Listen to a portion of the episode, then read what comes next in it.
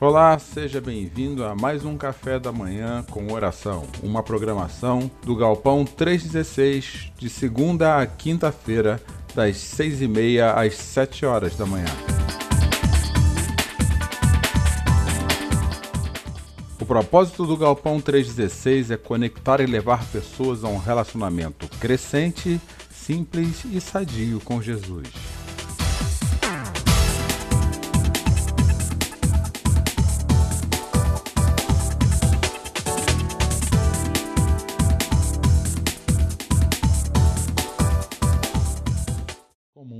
Então, para falar da bagagem da incerteza, eu trago essas afirmações que eu trouxe de um dicionário. A certeza é segurança plena, total, convicção, certeza é conhecimento certo, total e absoluto, quando a gente afirma conhecer de algo com profundidade. Certeza é ausência de inconstância, a pessoa que é certa daquilo que crê, ela não é inconstante, ela não é instável, por isso certeza também é estabilidade, aquilo sobre a qual não há dúvida.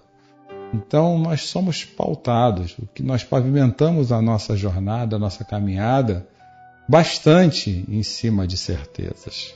Mas a pandemia, ela trouxe algo, uma característica interessante. Ela questionou as nossas certezas. Então hoje nós vivemos num ambiente de incerteza, um ambiente de incerteza sanitária, Afinal de contas, a saúde é o que está em jogo a priori, a saúde é o que tem se sentido mais, as perdas, o medo da doença, as fobias, como nós dissemos aqui logo na primeira mensagem dessa série, a ansiedade.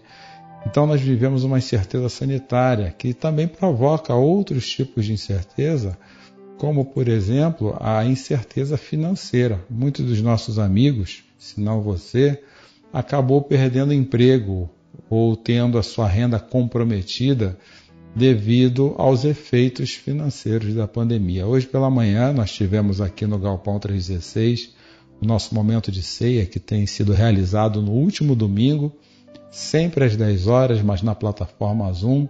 E um dos nossos amigos que caminham conosco pediu pela reabertura ainda que parcial que está havendo do comércio, que está pedindo que haja estabilidade, porque todos nós estamos sendo afetados financeiramente. Eu ouvi uma palavra há quase um mês de um outro pastor que se algum discípulo ou discípula de Cristo saiu mais rico dessa pandemia, existe algum problema muito sério a ser tratado, porque se nós recebemos, nós também temos que ter um coração generoso, porque há pessoas precisando. E temos inclusive uma conta para ajudar pessoas aqui no Galpão e temos ajudado famílias. Daqui a pouco o Jackson, a Nathalie vão falar um pouquinho a respeito disso também. Existe uma outra incerteza que vem tomando conta da gente, que é a incerteza emocional. Eu li uma reportagem semana passada na BBC News, onde dizia-se que o brasileiro, no período de pandemia, ficou 53% mais ansioso.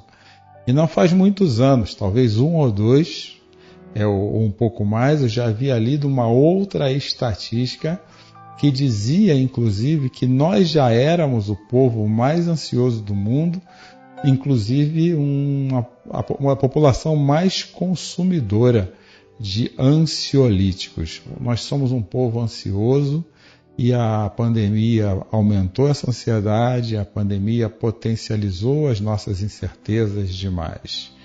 E a incerteza quanto ao amanhã talvez seja a incerteza mais presente, porque as nossas bases sólidas elas foram é, rompidas, elas estão é, afetadas, elas estão rachadas e a gente sempre fica se perguntando como é que vai ser amanhã? Será que as pessoas que nós amamos estarão conosco? Será que é, teremos condições de retomar toda essa situação? Como será amanhã?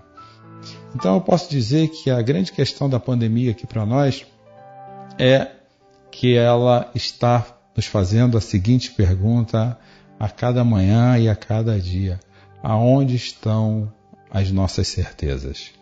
E eu posso até estender essa frase para uma outra frase onde realmente estão as nossas certezas.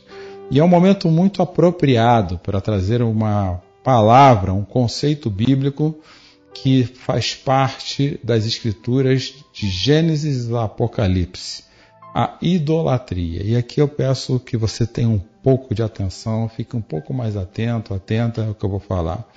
O conceito de idolatria, na sua raiz mais profunda, ou no seu primeiro, é tudo aquilo que nós usamos para pautar a nossa vida, pavimentar a nossa realidade, traduzir a nossa percepção, é tudo aquilo que nós temos como base das nossas certezas que nos afastam de Deus. A Bíblia nos conta que Deus precisaria ser a nossa maior certeza e Ele criou a humanidade para que a nossa única certeza fosse crer e confiar neles. Mas a história está lá, explica como a humanidade se dispersou disso. O pecado bíblico é justamente essa minha foi a perda da minha capacidade de confiar plenamente em Deus para eu começar a viver em função das minhas certezas. E depois que você passa por Gênesis 11, você vai ver que a humanidade é espalhada em nações, povos e todas as nações que existem até hoje no mundo, elas têm as suas respectivas culturas. E toda cultura, ela tem pilares institucionais. Cada cultura tem seus hábitos, costumes. Hoje aqui, até dentro do nosso país, se nós mudarmos de região, nós vivenciamos hábitos e culturas distintas. Às vezes, na mesma cidade, existem tribos com culturas distintas. E toda cultura ela tem seus sistemas, seus sistemas de símbolos, costumes. A vida é ordenada em torno de uma cultura comum. O ser humano, dificilmente, raramente, ele vive longe de algum tipo de sistema comunitário. E com cada sistema comunitário, as práticas existentes nele, o que compõe esses sistemas, nós nos comprometemos com as nossas suposições religiosas. E eu digo até que aquela pessoa que não crê em Deus, ela acaba tendo sua própria fé. Talvez a crença dela seja a sua razão. E ela faz da sua razão a sua fé. Mas a humanidade, de uma forma geral, ela compartilha de convicções religiosas o tempo todo. O grande ponto aqui nessa citação da, do relembrar da idolatria, sabendo que toda idolatria é tudo aquilo que nos afasta de Deus, é dizer que tudo que está na cultura que nos afasta do conhecimento de Deus se torna um ídolo. Então, ídolo, ah, na minha fala, é algo um pouco mais abrangente do que simplesmente nominar estátuas ou imagens. Existem grandes ídolos na nossa cultura que estão em todo lugar. Um deles é o individualismo. Eu digo que o individualismo é um grande ídolo. É a cultura do idolatrar o eu. É uma vida autocentrada somente nos meus desejos. E aí vem, o, vem justamente a privatização dos nossos desejos um outro ídolo da nossa cultura é o consumismo, o gasto exagerado, desmedido, sem consciência das condições e das consequências que o gasto exagerado pode proporcionar. E eu trago aqui uma palavra que mal, pode ser mal interpretada, mas eu diria que a globalização ela pode se tornar um grande ídolo da nossa cultura no sentido de disseminar práticas comuns que não são normais, e a gente transforma o incomum em normal e quando vemos nós estamos inseridos aí numa idolatria enorme, fora os ídolos que já são parte da nossa cultura local. O ponto central aqui é que tudo aquilo que nos afasta do conhecimento de Deus é um ídolo. E ali nós temos pautado as nossas certezas. E por pautarmos as nossas certezas ali, nós corremos o risco de estarmos distantes daquele que é o Senhor de todas as coisas, um Deus soberano, um Deus que está acima de tudo, um Deus que tem governo. Ele não nos faz marionetes dele, nós não somos marionetes, mas estamos debaixo do seu governo e somos responsáveis, inclusive, por tudo aquilo que ele nos permite viver. Mas a pandemia, que é o que nós temos conversado aqui, o assunto, ela começou a questionar nossas convicções e fracionar, fragmentar os nossos ídolos. E com isso nós temos perdido as nossas referências. A pandemia trouxe as incertezas e essas incertezas passaram a existir justamente porque esses ídolos que nós construímos ou permitimos que eles fizessem parte da nossa fórmula de convicção, eles estão fragilizados, se não quebrados ou rompidos, e por isso nós nos sentimos frágeis, frágeis e incertos. Eu trouxe um texto para reflexão a partir dessa breve introdução, que é o texto de Lucas, capítulo 12, dos versículos 13 aos versículos 25, 21. Eu vou ler com você. O texto diz assim: Jesus está junto com uma grande multidão e de repente alguém da multidão lhe disse: Mestre, diz a meu irmão que divida a herança comigo. Respondeu Jesus: Homem, quem me designou juiz ou árbitro de vocês? Então lhes disse: Cuidado, fique de sobreaviso contra todo tipo de ganância. A vida de um homem não consiste na quantidade dos seus bens.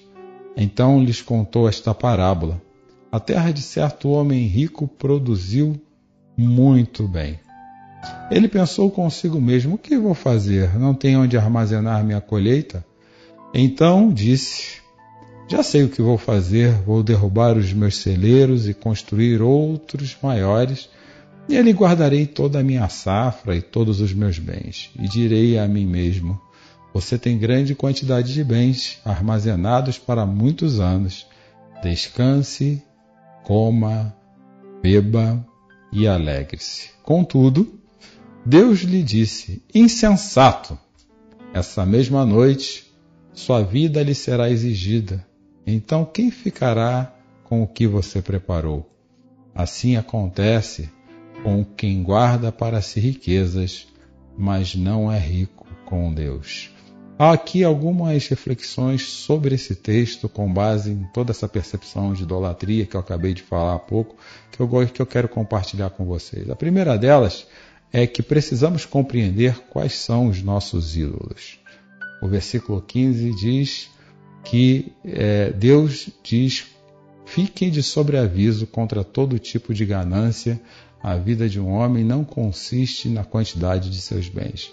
Ganância é uma palavra muito forte, pesada, talvez soe de forma pesada ao seu coração, mas lendo esse texto dentro daquele, do contexto que ele é escrito, eu preciso dizer que o povo com quem Jesus falava naquele momento tinha a expectativa do reino de Deus ser restaurado naquela Jerusalém geográfica, naquela Israel geográfica que existe até hoje, e quando isso acontecesse, eles iam ser libertados da opressão romana, da opressão das religiões falsas, e quando o reino de Deus estabelecesse, Deus iria dividir as heranças terrenas. Isso é o que passava na cabeça daquele rapaz que faz a pergunta a Jesus na multidão. Não muito diferente do que pode estar passando na nossa mente e na nossa cabeça atualmente. Mas Jesus fala que ah, o reino de Deus, o reino dele, o reino que está vindo, o reino que será consumado, o reino que será completado quando ele retornar, não é pautado nesse tipo de reflexão a respeito da vida. Por isso, nós temos que nos perguntar com sinceridade quais são os nossos ídolos. Assim como Jesus diz que a vida de um homem não consiste na quantidade dos seus bens, ela também não consiste nos ídolos que nós elegemos para trazer certezas ao nosso coração. Às vezes, nossos ídolos é a nossa inteligência, a quantidade de curso que fazemos, a nossa vida acadêmica, mas ele pode ser visibilidade, bens materiais, talvez o trabalho do sonho. É, recentemente mesmo eu conversei com uma pessoa que está em depressão profunda porque devido à pandemia perdeu seu trabalho dos sonhos. Está precisando trabalhar e está até fazendo algumas coisas, mas a mente dele não se desassocia do que foi perdido. Mas a, talvez a nossa idolatria seja a nossa saúde também e até a família dos sonhos. Às vezes eu converso com famílias, cuido de casais que aquela exigência de que o outro seja muito parecido com o que ele gostaria que fosse se torna um ato idólatra, idólatra também. O Pedro, na sua primeira carta, tratando dessa questão de precisarmos compreender quais são os nossos ídolos, ele nos convida também a entender qual, na verdade, é a, a certeza, a única certeza que nós podemos ter na vida. A primeira carta de Pedro, capítulo 1, versículos de 3 a 5, diz assim: Todo louvor seja a Deus, o Pai de nosso Senhor Jesus Cristo. Por sua grande misericórdia, ele nos fez nascer de novo por meio da ressurreição de Jesus Cristo dentre os mortos. Agora temos uma esperança viva e uma herança imperecível, pura e imaculada, que não muda nem deteriora, guardada para vocês nos céus. Essa é a certeza do cristão, que Cristo, quando ressurgiu dos mortos, ele nos trouxe uma nova esperança que vai além dos bens que podemos acumular, que vai além, inclusive, do sentimento que podemos dar àquelas coisas que nós temos medo de perder.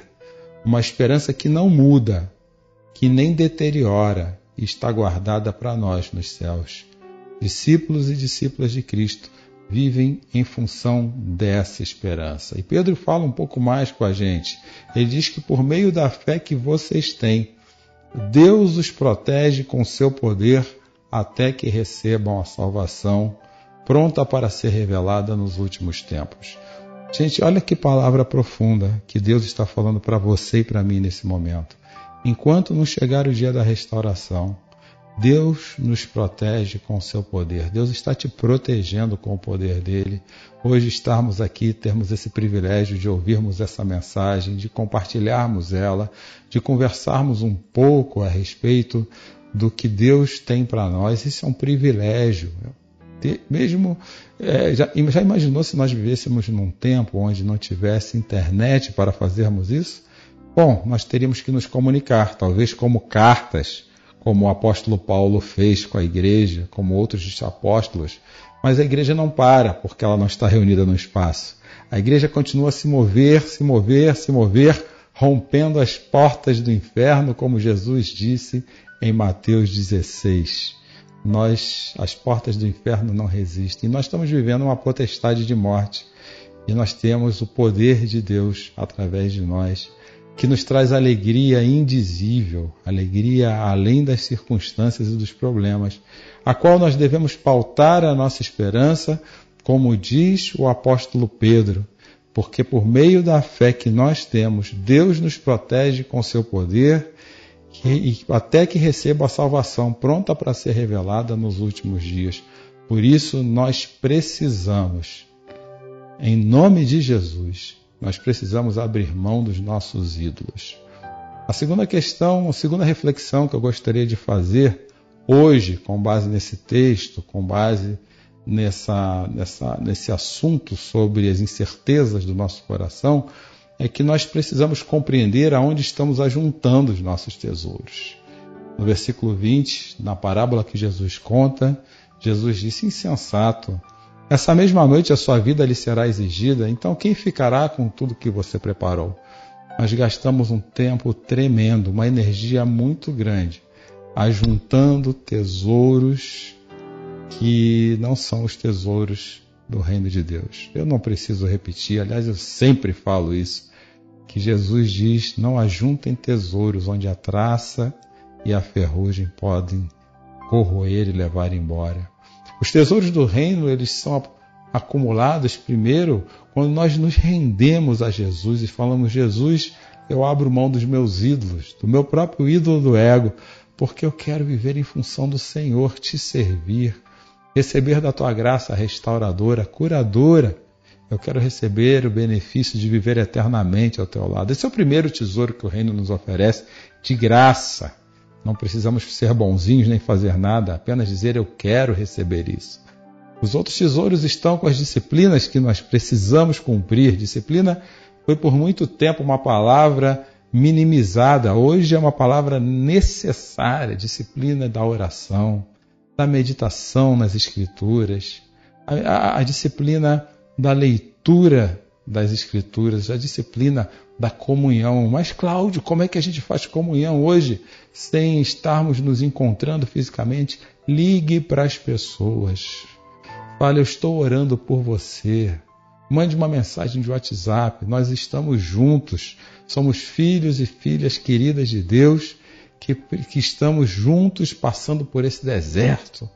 E quantas histórias o nosso povo tem de passar pelo deserto juntos, sendo guiado por, guiados por Deus, passarmos por exílio, passarmos por lutas que parecem ser maior do que a gente, e de repente, quando nós menos percebemos, assim como eu creio que vai acontecer nesse período de pandemia, nós já passamos. E louvado seja Deus, que nós façamos como Miriam, após passar o deserto, que pegou seus instrumentos musicais e começou a cantar para Deus, que volte o dia da nossa cantoria pública, mas porque nós passamos, meus amados, não porque nós ainda estamos passando. Quando nossos ídolos estão em lugares distintos, nós corremos o risco de nos perdermos. Em Mateus capítulo 19, versículo 20 a 22, um homem tinha muitos bens e pergunta a Jesus: O que faço para ter a vida eterna? E ele pergunta a esse homem quais são os mandamentos. Os mandamentos são recitados, e ao recitar, o homem mesmo diz que ele tem cumprido todos esses mandamentos. Mas além disso, o que devo fazer? Jesus lhe faz um pedido: vai, vende todos os seus bens e dê o dinheiro aos pobres então você terá um tesouro no céu. Aqui eu preciso ser muito claro, e vou até tirar essa tela um minuto. Jesus aqui não é literalista quanto ao dinheiro. A Bíblia não tem problema contra a riqueza.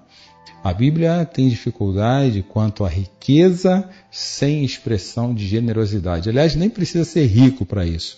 Qualquer dinheiro que nós ganhemos que não redunde uma expressão generosa da nossa fé, para o próximo, para aqueles que precisam, a Bíblia tem problema, isso é idolatria.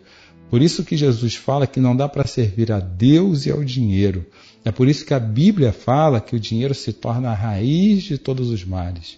Eu conheço pessoas ricas que querem ser mais ricas, não simplesmente para abastecer as suas dispensas, como o homem que nós lemos na parábola, mas porque querem ajudar mais pessoas também. Não tem problema desfrutar dos meus bens.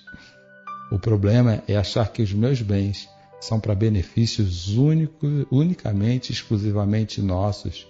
E foi isso que fez o coração daquele rapaz se entristecer e ele querer ir embora. É porque ele colocou afetividade. E quando a gente coloca afeto nas coisas, é complicado. Né? Eu estava dando uma palestra em uma outra área esses dias sobre o grande problema de comer. É que nem comer demais. Sabe aquela coisa? Eu sempre vou fazer dieta e estou sempre comendo demais. Por que, que a gente tem dificuldade às vezes de comer demais? Existem diversos motivos, mas uma coisa é sempre comum. É, a gente coloca afeto na comida, dá sentimento para a comida. Hum, ai meu Deus, essa, essa, essa gordura da picanha. Hum, ai, mas, mas, esse docinho. E a gente faz a mesma coisa com os nossos ídolos. Hum, é mais um pouquinho de dinheiro, hum, mais um pouquinho de saúde. Nunca está bom com o que Deus está nos dando. E a gratidão, o contentamento, é uma, são expressões claras da nossa fé, expressões da nossa fé que precisam ser exercitadas todos os dias. E por fim, eu trago uma última reflexão a respeito desse texto, que nós precisamos estar preparados para quando o pior puder acontecer. Eu coloquei aqui pior entre aspas de propósito, porque a gente sabe que o pior que possa acontecer com qualquer um de nós, homens e mulheres que caminham com Deus, nessa realidade da história, é, não é o fim, pelo contrário, é simplesmente uma mudança para o melhor da nossa história. Aquele na parábola, Deus fala para o homem, Jesus Conclui a parábola, perdão, dizendo: Assim acontece com quem guarda para si riquezas, mas não é rico para com Deus.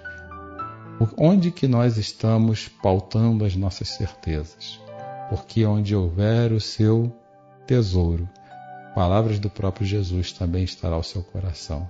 Se o nosso coração está pautado na certeza de quem Jesus é, o Deus encarnado na história, se nosso coração está pautado no poder de Deus que cuida de nós todos os dias, se nosso coração está pautado no poder da ressurreição, se Deus está pautado na esperança eterna que nos aguarda, de vivermos a plenitude dos tempos, a parte mais plena da cronologia da história da humanidade, que é a eternidade juntamente com Deus, nós passaremos sim com algumas dores, dificuldades, sofrimentos, tristezas, angústias, nada disso é, nós estaremos isentos.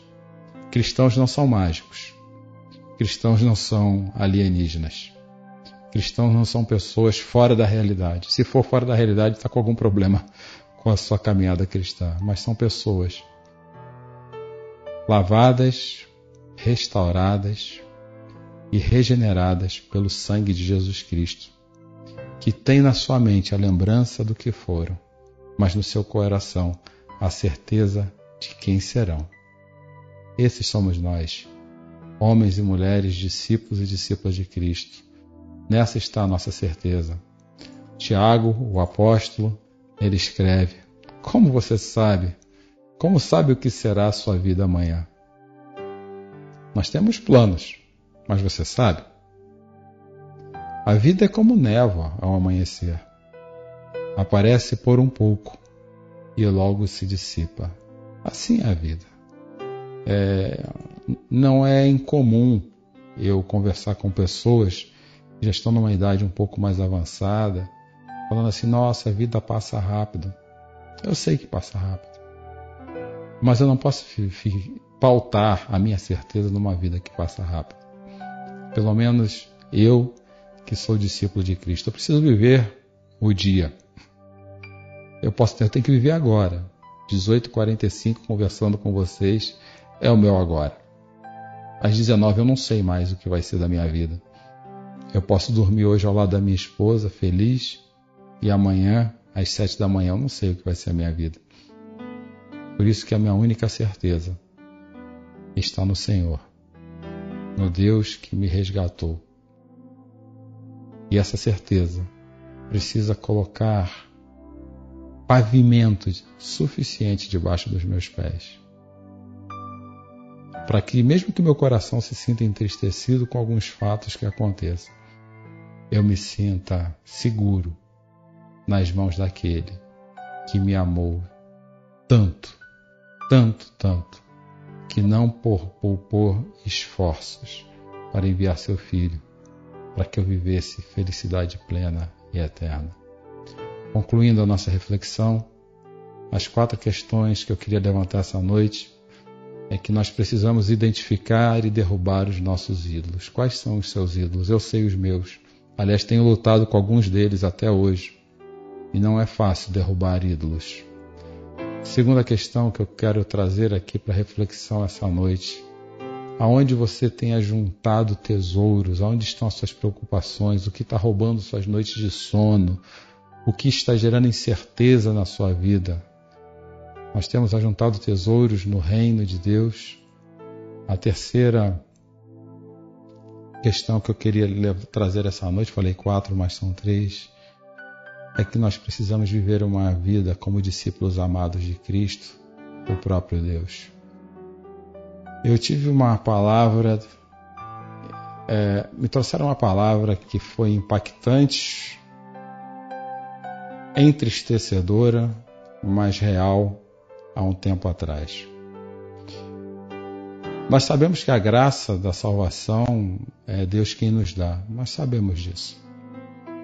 Isso é indiscutível, inalienável. Mas eu tenho visto pessoas escolherem, mesmo que tendo recebido essa graça, serem discípulos e discípulas de Jesus. E a palavra foi Se a pessoa não quiser ser discípulo de Jesus, mesmo salvo pela graça, ela não é.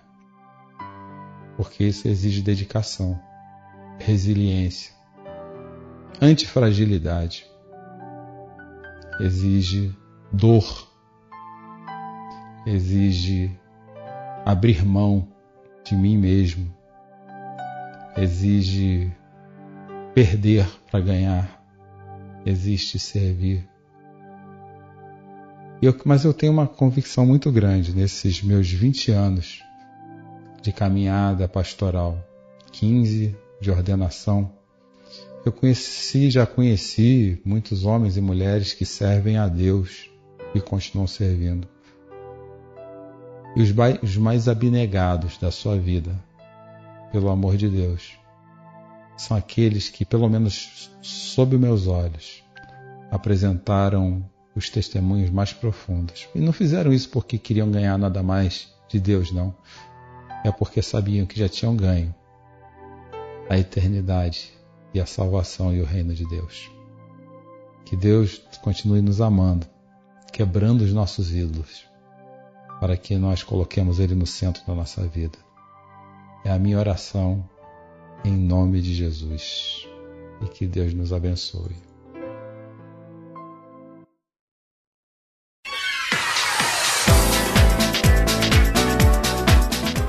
O Ministério a Igreja Galpão 316, ela cresce com a generosidade do coração de todos aqueles que contribuem financeiramente conosco.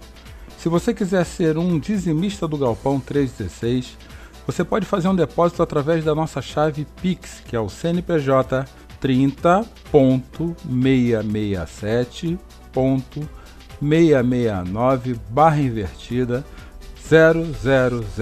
0001 traço 00, essa é a nossa chave Pix, ou através do Banco Itaú, agência 4522, conta corrente 386640. Igreja Galpão 316.